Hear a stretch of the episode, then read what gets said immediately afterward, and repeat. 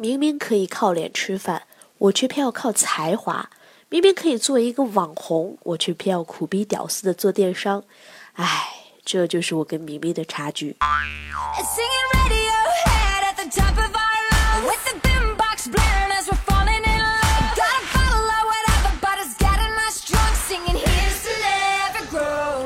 嗨，我亲爱的，你们还好吗？我是莫爷哈。首先跟大家说一下假期快乐，哈哈。当然，首先要先祝福我们的祖国，是不是啊？十一假期啦，国庆哈，先要祝福我们祖国生日快乐。其次呢，今天这个奶茶妹妹和刘强东啊，呃，我们东哥也在澳洲完婚了。就在刚才呢，莫爷在我的微信上发了两张图片，然后这两张图片呢，照到了奶茶妹妹跟东哥结婚的时候。啊，奶茶妹妹的肚子，然后呢，我就请大家随意感受一下。据莫言推测，那个肚子的大小啊，最起码要四到五个月了吧？应该，呵呵呵，你们懂的。说到这奶茶呀，不知道为什么总有人不看好他跟东哥的恋情。其实呢。奶茶他家的这个生活条件其实一点都不差，他可是一标准富二代。曾经在网上就有人扒出来他的一个家境哈，那其实呢，按说哈，这富二代哈配一个更富更富的富一代。应该是一个比较完美的搭配。很多人就说奶茶妹妹作，就说明明可以很好的当一个富二代哈，但是偏偏要靠着炒作，然后走着像娱乐圈的路啊，明明就是一个网红嘛，然后还非要说就是自己上清华大学改变了整个网红的策略，突然间网红变得好有文化，然后还是不间断的炒作，然后还跑去央视当主持人哈。所以也是借着我们奶茶妹妹和东哥大婚的日子，呃，今天我们来聊一聊网红吧。哎，其实这这这个主题真的是我也就是好好多天之前就写好了稿子了，不管你们信不信，我就是好多天之前写的稿子。因为这几天呢，就是其实感触还是蛮多的。前两天跟我们一个客户哈，他是一个大的上市公司的网络部经理，然后在聊天的时候呢，我最大的感触就是他的一句话，他就是说啊，你看。莫爷，你呀，就是机会太多，就是因为你机会太多，你就经常容易跑偏，因为你比同龄人，然后比周围的人都会面临更多的机会。然后他就说他自己，他说你看，我现在只有这一个选择，就只有这一个品牌，然后我能够做的唯一的一件事就是把这个品牌的东西卖好。像你们现在搞聚义堂，你有这么多的货，所以说在机会面前，可能你就反而会烦恼，我要该卖哪一个产品。我要把哪一个产品啊推给什么渠道？因为渠道也多，然后品牌商也多。然后我听了他的话呢，似乎我觉得很有道理，就是因为莫言目前每天都会接触很多的人。呃，可以毫不夸张的说哈，莫说电商至今的一个订阅用户数，至少在同行里面还是没有人可以捍卫的哈。呃，目前在全网三十五万的订阅用户，然后而且啊，莫爷的视频呢，在这一一周上线了。莫爷的视频呢，可以在乐视或者是搜狐啊、优土和爱奇艺等等渠道搜搜索剁手党的日常就可以了。那第一期的节目呢，是发在了乐视上，因为这个正好赶上我们视频发行的公司那边放。假吧，所以说优土啊、搜狐啊这些渠道可能应该是账号还没有调通。那以后每周二呢，大家都可以来关注这些网站，然后呢都会有这档节目叫剁手党的日常，然后会跟大家讲一些网购的小技巧。唉，其实啊，做完广告之后又突然间陷入一种感伤，因为就是我刚描述的那样。当面临很多机会的时候，我就在思考哈，我们聚一堂做供销体系，那我如何能够让我的。所有的供货商，他的产品卖得非常好，所以最近我就开始研究很多很多很多的东西。那在十九号和二十号，莫言有在杭州做演讲，然后主题呢就是围绕着社群电商。那其实讲完之后哈，似乎可能围绕着社群电商有大家太多可以延伸的点。呃，一会儿在节目最后会跟大家说哈，这个社群电商这一期相应的演讲可以大家在什么途径获取到。我们今天先来说今天的主题。就前段时间嘛，在前两期节目中，莫言有介绍过，你要想做王的女人是吧？然后我们思聪少爷投了很多电竞项目。那其实提到思聪周围的女人呢，大家可以想啊，我们思聪少爷哈，呃，从来没有一次改变过他捧网红的一个品味。那其实呢，呃，网红的数据呀，其实是非常非常恐怖的。那首先，本期节目呢，我是看了天下网商的九月刊，也要感谢这本杂志给我提供了好多灵感啊。先跟大家说一下天下网商九月刊上的一段文字吧，他是这样说的哈。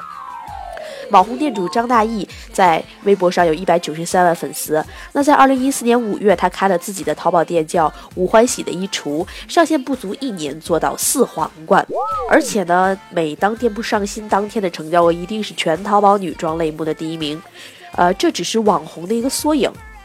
在今天淘宝六六大促中，销量排名前十名的淘宝店铺有七家是网红的店铺。然后呢，在这些数以亿计的交易额背后，哈，是社交媒体上上百万级的粉丝。然后呢，实际上网红们的成长之路颇为相似，就是一些年轻貌美的时尚达人，以这个达人形象为代表，以红人的品味和眼光为主导进行选款和视觉推广，然后在社交媒体上的聚集很多的人气，然后依托庞大的粉丝群体进行定向营销，从而将粉丝转化为购买力。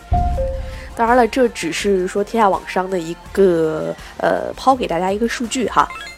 我记得莫言在杭州演讲的时候讲到社群电商就提到了这一点。目前我们淘宝网呢，它的一个日均的流量是。二十亿的 PV 就是二十亿次的页面访问量，但是实际上我们淘宝网有十亿的在线商品，所以说如果不利用我们线下的或者是社群的流量，或者是站外像社会化媒体这种流量，那其实我们是很难突破淘宝网每天的一个流量瓶颈的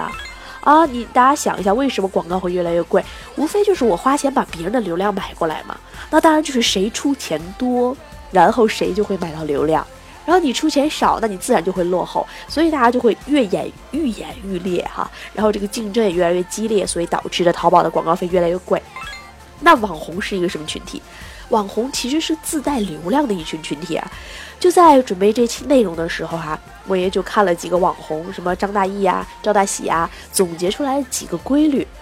第一个规律。哈哈，你们发现目前所有的网红名字里都有一个大字吗？所以以后请管我叫莫大爷哈，谢谢。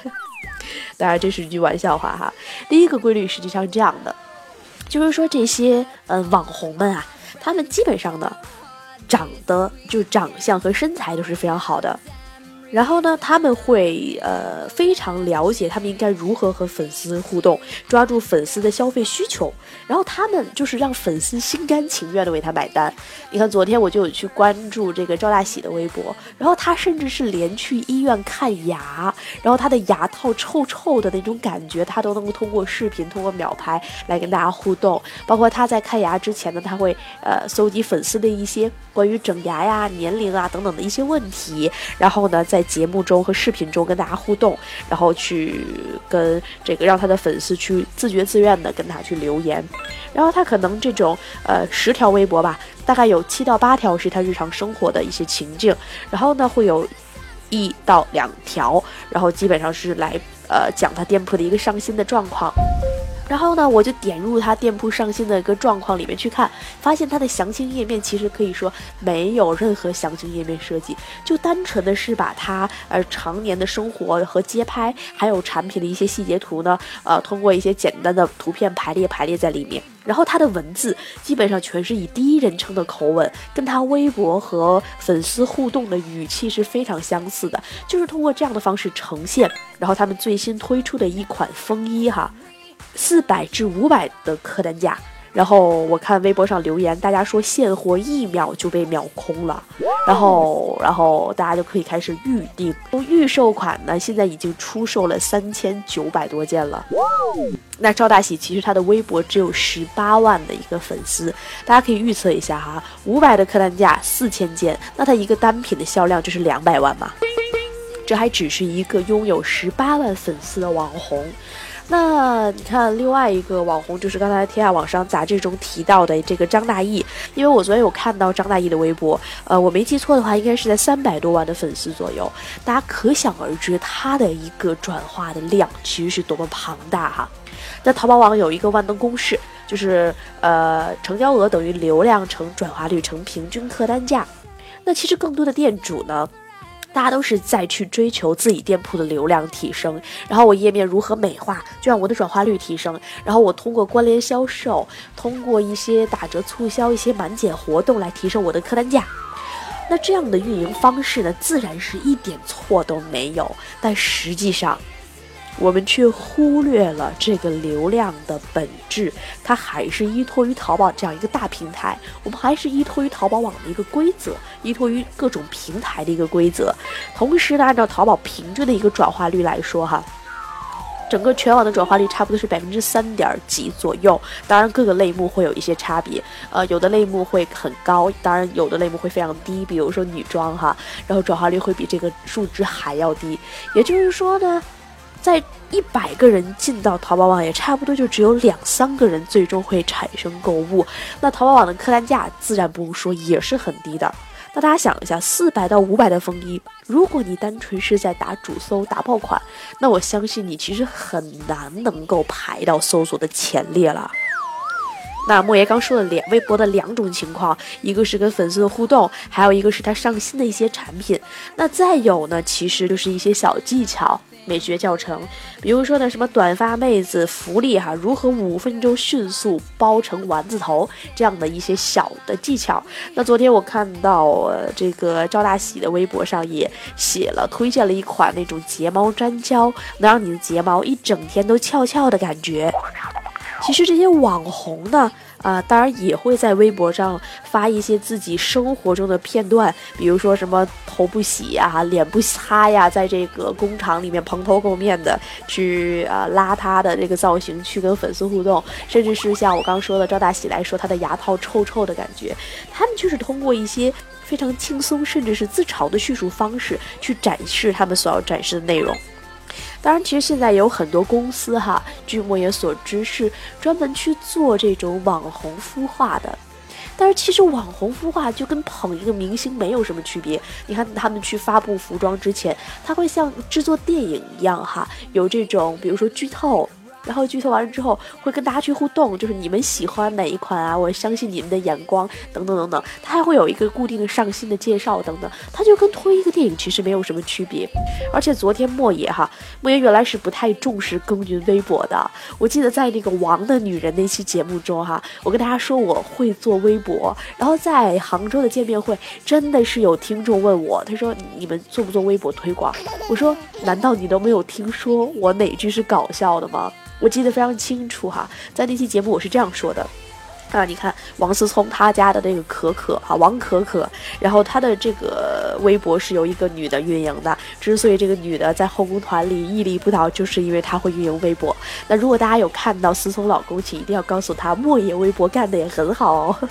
我当时是这么说的。所以后来，呃，就会有听众在微博上问我说：“莫言，你为什么微博不去做？”然后我会回给他私信，就是说，其实我不太玩微博，但是呢，就我就会发现，居然真的有听。听众在我微博上去给我盖这个粉丝群，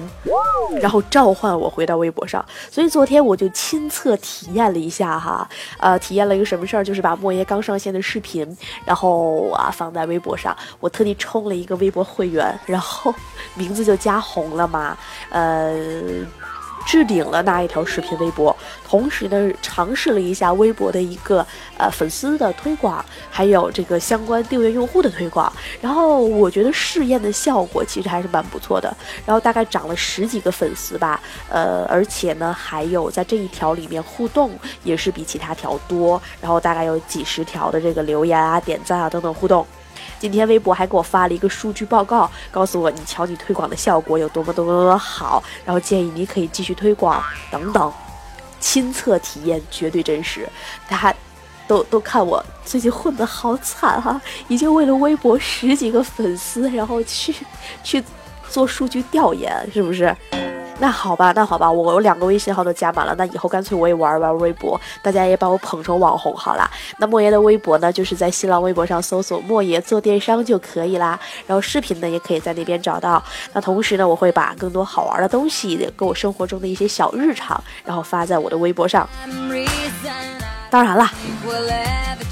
亲测体验的结果是这样的，刚才已经跟大家描述了。但是实际上呢，莫言想做的事情非常的简单，就是我认为哈，如果我我先把自己炒成网红，然后我也能有人家这些网红们的一个销量的话，那其实我们自己本身的网站的一个销量出口就比较稳定了。而且呢，这些网红们大部分是需要有人去运作的，同时他们的选品、他们的供应链以及他背后的一些生产渠道，其实都是需要别人来为他提供的，因为他们真的是除了身材好、脸蛋好，其实真的没有特别多擅长的领域。当然是有拍照的。那现在这些网红的孵化公司其实也是这样一个模式，他们就是为这些网红提供所有后续的支持。据说张大奕的这个运营团队啊，前台大家看的就只有他一个人，其实他后端的运营团队大概是有三十几个人的，真的是好恐怖的一个数据。那当然，随着这些网红厮杀的越来越惨烈哈，从蓝海已经慢慢竞争成红海了。其实也是不光所有的网红都是卖衣服的，也越来越多蓝海领域的网红们开始出来了。比如说，这个越南姑娘就是叫米歇尔潘，我相信很多爱美的女孩子都听过她。她其实是一个越南籍的华裔。哎，我觉得这个这个蛮恐怖的哈，一般不都是越南媳妇儿嫁中国吗？居然出来一个越南籍华裔。当时我第一眼看到他的时候，我就觉得他应该是个中国人，而且他的姓嘛潘，你想姓潘肯定也是一个中国姓。然后呢，他就是在这个 YouTube 上发布一些美妆技巧，他现在可真的是红遍整个美妆界的美容教主。那他的一个视频呢，在 YouTube 上的播放量已经超过十亿了，我天，真的是非常恐怖的数据。然后昨天，因为我是也会翻墙去上 YouTube 嘛，但是呃，我昨天有在呃百度上去搜索了一下米歇尔潘，其实他的一些就是所谓的盗版视频吧，也被优酷啊、土豆啊、爱奇艺等等等等去呃转播，而且它的播放量是非常非常惊人的。唉，这就是我跟明明的差别哈，什么时候我的视频播放量能如此的惊人哈？我吭哧吭哧录了一期也才有几万的播放量，好惨哦。那这个米歇尔其实是在接受一个时尚品牌娱乐门户叫 Pop Sugar 采访的时候表示，他说：“我不想和其他人做一样的事，我想在视频里加入更多的戏剧元素。我已经做了七年的视频，经过这么长的时间，我必须要在原有的基础上不断突破，不然粉丝总会有厌恶的一天。不断的突破呢，以及和粉丝的共同成长，才让我没有被淘汰。”那其实我昨天有大概看了一下米歇尔潘的这个视频，他其实真的是，啊，化妆技巧真的是非常惊人的哈啊！我特别找到我们公司最擅长化妆品的同事来去看，他的这个妆容啊，可以这么说。有适合欧美风格的，有适合亚洲人风格的，有适合韩这种韩范儿啊，甚至是我们国人，他还有不同的出席的社交场合，比如说你要参加 party 啊，你要去面试啊，你要日常的去约会啊，等等等等等等等等哈，重要的事情说 n 遍。当然，米歇尔潘第一个成功就是我们刚才说的他对内容的一个专注。那同时呢，米歇尔潘他的一个策略哈，他对社交平台他是从来不嫌多的。那对于一些新兴的 APP 和社交平台，他是从来不愿意放过与粉丝互动的这个机会的。那说到这儿呢，就在前两天，莫言有去到我们天津的一个集团，给下属的一些企业讲课。然后当时其实就跟大家说到了这些娱乐类的 APP。那比如说我最近玩小咖秀嘛，我就会发现小咖秀其实是有很多微博红人在上面，然后他们是自带粉丝的，通过小咖秀一些夸张的演绎，就跟粉丝达成非常好的互动。然后他的这个名称往往就是微博冒号什么什么什么哈。包括还有很多网红去拍秒拍，甚至是有像爱唱啊、唱吧呀、好唱啊等等的唱歌类 APP，有很多做微商的网红，他们会跑到这个有一个组织，跑到这些 APP 上面去集体点赞。所以说呢，你看莫爷在做莫说电商的这两年也是这样，呃，尽管说竞争其实是还蛮多的，但是每一期内容我可能更新的不频繁，但是呃都是经过认真准备的，同时会在各大的音频门户上投放。米歇尔潘也是，他的视频其实除了在 YouTube 上呢，还有在其他很多视频门户上都可以查看。比如说我们中国的 N 加全国最大的视频网站哈，当然他还有一些呃社交平台，比如说他的相片呢会在这个明星经常用的那个社交平台上，包括 Twitter 啊、Facebook 呀，还有那个我不认识的，就是名媛都玩的那个我不太会念的那个 APP，哦，说出来好丢人呢。其实就在前两天，我们就会发现，我特地翻墙出去查看了一下米歇尔的 Twitter 哈，那截止到最近，他一共推出了三万多条的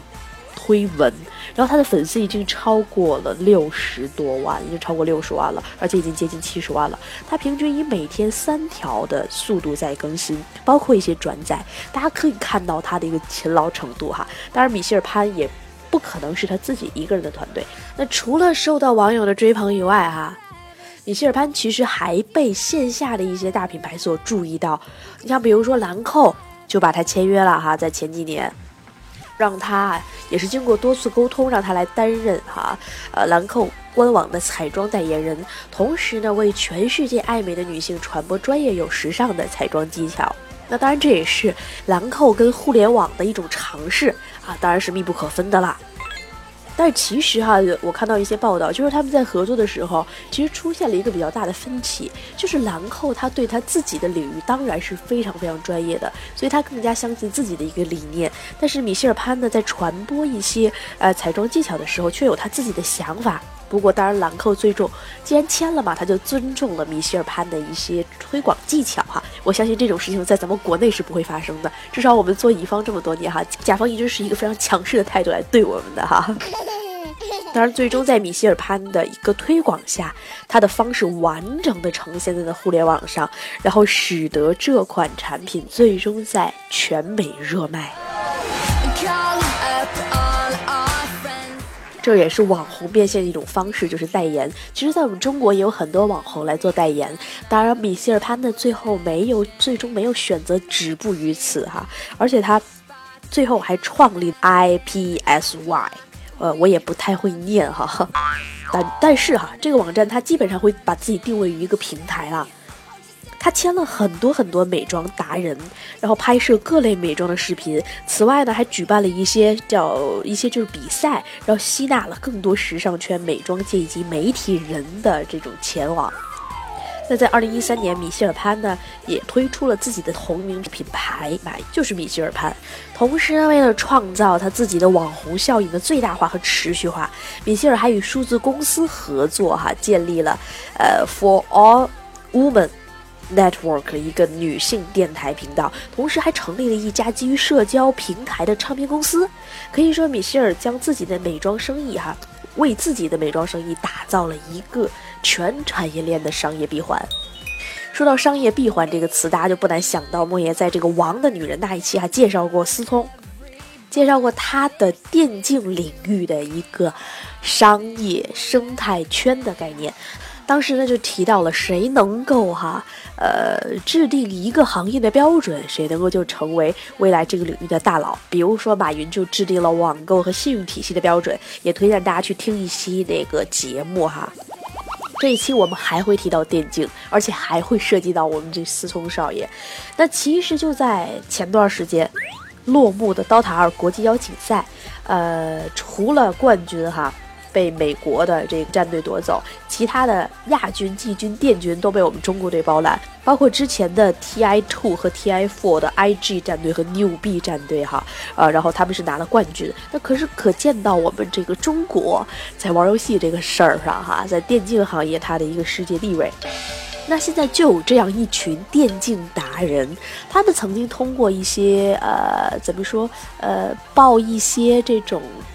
呃，视频就是相当于玩游戏的时候一个视频的解说，还有自己打游戏的时候，可能通过一些他的一些签名、他的一些聊天记录，然后来提出他的一个淘宝店铺，或者是通过炒他的微博来带动他的一个淘宝店铺。总之，这样的一些电竞达人呢，已经在电竞领域尝试了一下网红变现的一个过程，但是我们国家的政策干预哈，使得。就是很多呃，就是至少是电视媒体上，目前已经不能再去播放这种电竞类的视频了。这也是我们广电总局的又一个坑爹的举措。哎，前段时间其实我家是乐视 TV 嘛，还专门有完美世界的一个电台，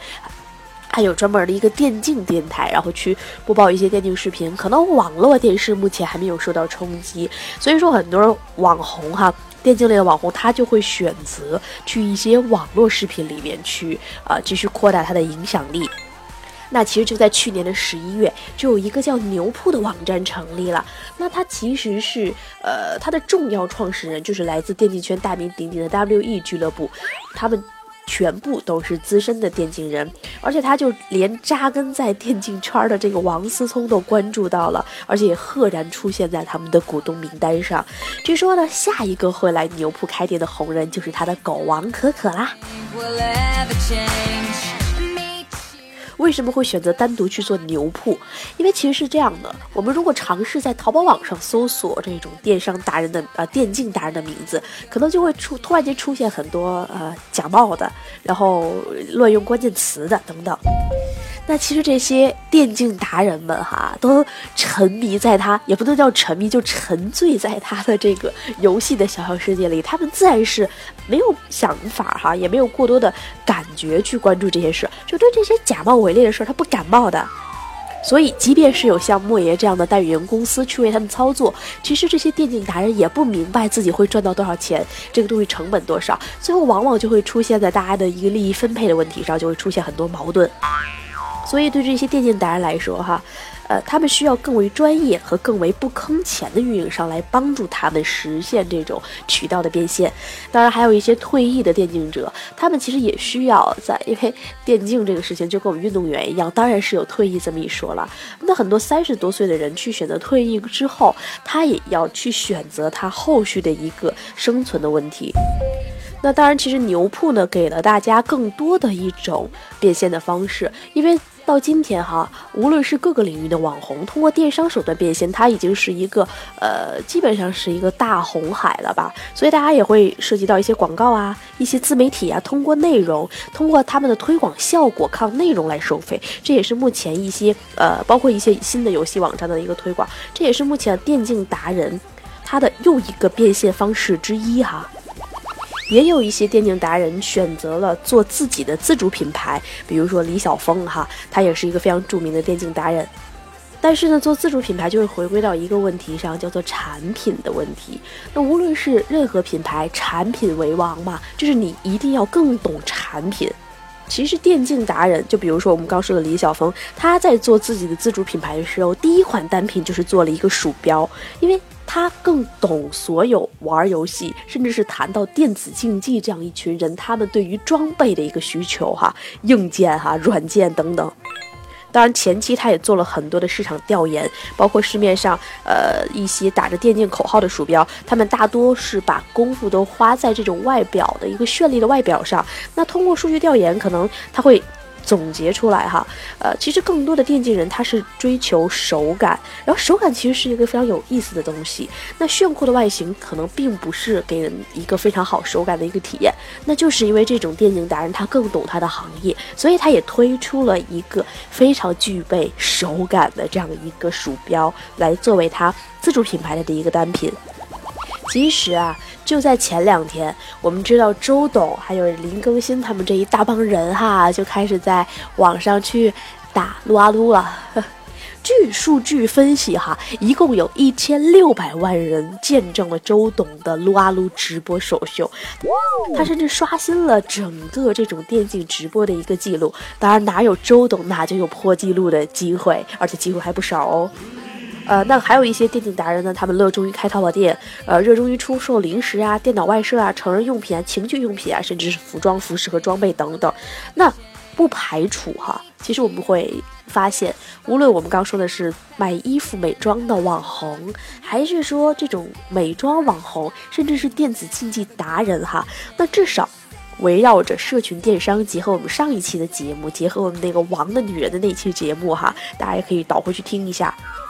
社群化电商，还有达人和红人的电商，其实已经能够打破原先的这种电子商务平台的一个流量瓶颈了。那所以呢，其实呃，因为今天是十月了嘛，已经到我们二零一五年最后一个季度了。那其实 Q 四的目标呢，莫言给自己预留的目标就是。出更多优质的音频和视频的内容，那在这里也拜托大家哈，然后能够帮助莫爷去传播这种音频和视频的内容，能让莫爷在我这一个小小的圈子里面也成为一个呃受关注度、受认可度更高的达人。那在节目最后跟大家说一下，呃，社群电商那内容在哪儿听哈？可以关注莫言公司的微信 t y z x 零二二，就是天意字智讯的拼音字头，然后加上零二二，然后。点击右上角的三个小点点，查看历史消息，就可以查看到我们最近两条推送的消息是关于社群电商的，呃，上部半部分和下半部分，同时里面是有 PPT、音频和视频录像的，那也希望对大家有所帮助。呃，另外呢，最近莫言准备把呃莫说电商慢慢慢的哈之前的内容去敲成文字版，因为确实做了两年了，呃，累积了几十期的内容，然后莫言也希望自己去。复习一下，然后去把自己之前沉淀下来的东西再去唤醒一下，看看能不能找到更多的商业模式。所以呢，做的文字版也会陆续推在公司的微信上。嗯，也是希望大家能够去关注一下吧。同时呢，莫爷的呃个人微信字母 i m o y e 零零八，呃前段时间删了七百多个好友，两个微信号一共删了一千四百多人，然后现在是有地儿来给我添加大家了。然后同时也可以关注莫爷的微博，叫做莫爷说电商。好啦，广告做的完毕哈。嗨，这里就是本期的莫说电商。那莫言不要跟明明有差距，所以就拜托各位啦，小伙伴们，我们下期再见，拜拜。